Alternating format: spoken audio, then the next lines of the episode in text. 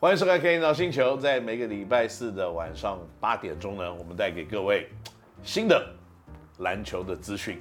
那在我们的 Podcast 呢，还有我们的 YouTube Channel 里面呢，几乎啊，在这几个礼拜里面都在讲这个这个 Plus League 的篮球。要么有的时候呢，会讨论一下呃，比如说 NBA 的篮球。不过今天呢，大家敲碗已久，因为呢，我们很久没有来宾来我们的节目了。有的人说是不是？我们的制作单位最近手头比较抠一点啊，没有，其实没有，只是呢，因为最近呢大家都在忙，因为忙着在比赛，所以很难呢可以找到有球员有空可以来上我们的节目。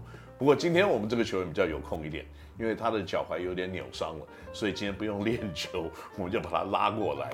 嗯，OK，今天呢我们非常高兴可以邀请到甜米，Mr. Femi to join us in our um, podcast and our YouTube channel. Would you like to say hi to everybody, Femi? Hello. Hi, I'm Femi. 呃，Femi 本身呢是一个非常好玩的人，除了篮球球技是不错了，那个人呢，我觉得个性非常的好，而且非常的懂得怎么去跟大家一起打成一片了。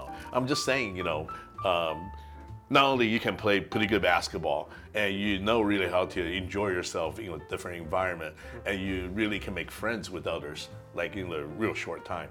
You know was that did that come like naturally to you? Or you always been like this? Or it's something you acquire through the years of experience traveling around the world? I've literally always been like this. Uh, I have like a people personality. right So typically, just always growing up, people kind of I've always gravitated towards people and stuff. Um, I get along well with others pretty easily and, and effortlessly, and really, um, aside from like uh, just career-wise, uh, I just love being a good teammate as well. So it's like I like creating uh, personal relationships with all of my teammates as opposed to just being we're on the same basketball team. Like Right. I like to understand them, get to know them. Well, it shows because you know, you know, this year, you know, the Steelers had a lot of coming in and going out, and you're the only one uh, lo- rock solid. You know, keep on staying on the team. You know，就是他从小其实就有这样子的一个个性哦， 特别是呢，在一个团队里面呢，他很喜欢跟人相处。那更重要的，他是很喜欢当一个很棒的一个队友。所以在任何时间点里面呢，他希望都可以在这个团队里面可以协助他的队友。那当然呢，今天我必须要把心里的一些想法跟大家分享一下，就是呢，在我们的这个 podcast 还有我们的 YouTube channel 里面呢，有很多人在讲啊，我们访问杨绛的时候，你可以不要再翻译了，因为下面有翻译啊，有字幕啊。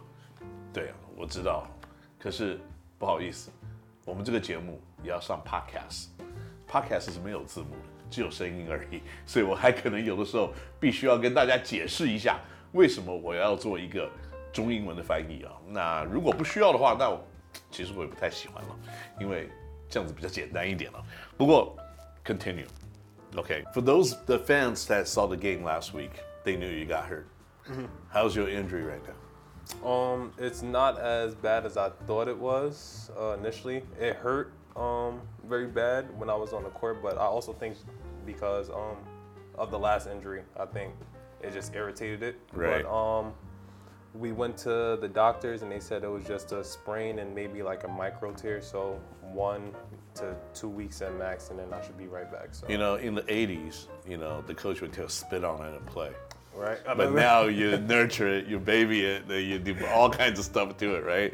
这个他的这个伤势啊，目前为止看起来当时是很痛啊，可是现在看起来好像没有这么的严重，因为他也去经过了检查。那他原来害怕就是原来的伤口又重新的复发，可是并不是这个样子的，基本上就是有点拉伤，然后可能有点小小的撕裂，那应该没有这么的严重。不过我这个我刚刚有跟他讲，就是说你知道在八零年代可能球员这种受伤。在伤上吐个口水就上去打了。那现在呢，就是有很多新的这种医疗跟各式各样的方式。But anyways, you are very good culturally when you first moved here. Like you belong to the the, the Asian culture. Is that a particular reason um, why you are so familiar with Asian culture? Uh, I mean, at this point, I think it's just in my bloodline because it, it was, as you said, it was like very easy to just kind of adapt. Uh, I didn't know what I was getting into when I first decided to come into Asia. So it was kind of like a kind of like a curveball, just because I was used to obviously the American culture and the European culture since I've been there for some years. Mm-hmm. So when I came here, it was like literally I was walking into a new world. But as soon as I got here, I, I was just I felt so comfortable. Right. So I think it's just it's just just a natural thing. It's just in my bloodline, and then I just got along with people so well, and I just just seeing how everybody was just so friendly and just I knew I was gonna have a great time here after that. So your grandmom is Chinese. Yes. Is Asian. My grandma, you can uh, you can kind of see some of the characteristics uh, when you look at it. like my mom and my grandma both have like chinky eyes. Right. But I haven't met my actual great grandmother who is she's full blown Chinese. So. Right. So did, did you guys have any like traditional Chinese food? like your grandma ever cook or she never passed on that part of the culture? My grandma never really passed on that part of the culture. My okay. grandma is more, uh, I guess you could say she's more um, intact with her Jamaican roots. She still lives in Jamaica now. Okay. So yeah, my grandma still lives in Jamaica now. So that's more yes. so the culture that I've kind of uh, learned from her. Right. So I met her, the first time I met her, I was about 10 years old. So she had came over to visit, and I remember I was like, I was like so nervous. I don't know why. I just knew I knew she was downstairs. And I remember like I, I got out the bed and I was just like looking downstairs. Like I've never seen her before. And, right. And she was down there and she was just like the sweetest soul ever. And it was, yes, yes. Well, 刚刚我们跟这个铁米聊了一下，就是有关于啊这个为什么他可以在亚洲觉得哦很快就可以投入，因为跟他的这个嗯过去的。这个祖宗有关系，因为他的曾祖母是华人。那所以呢，他曾祖母是华人，然后移民到了牙买加 Jamaica。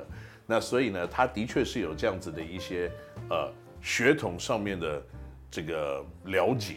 那但是他从来没有见过他的曾祖母，他的母亲呢，跟他的跟他的祖母也没有把这个也许华人的这些文化或者是饮食的这些东西传下来。所以呢，呃，他当时不知道来到亚洲会碰到什么样子的一些。不同的挑战，但是他来了以后，我觉得就说哇，他真的好像太好了，因为在这个这个环境里面，大家都非常的友善，所以他都懂得呢，很快的他应该就可以融入，然后可以好好的 enjoy 像这样子的一个环境啊。那嗯，the language part has never passed on to either, right? But are you better now? I mean, you've been here for maybe a few months. I know it's a very short time, yeah. but did you learn anything that's significant? You think that uh, you might you can show off a little bit? I, I, learned the bad words first. Oh, so. that's everybody learned the bad words first. Yeah. So I learned the bad words first and some of the basics. Um, personally, I don't think I'm as good as everybody else thinks, but everybody literally says like I'm, I'm actually pretty good. So I right. guess I learned pretty quickly. Right. Um, but that's actually something I want to take up. That's a challenge I have for myself uh, this summer when I go back home. I actually want to study and kind of learn some of the basics, and then hopefully uh, just leave it on, just continue to grow in it year after year. Yes. So that's that's a challenge that I have for myself. OK，就是语言的方面啊，天米可能还没有学习到太多。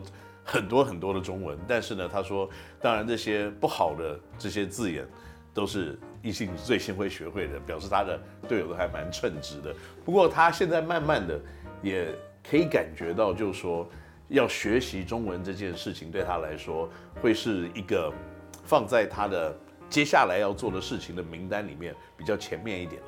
他也希望未来可以继续回到台湾，然后打球的时候他可以讲更好的中文，有更多的学习啊。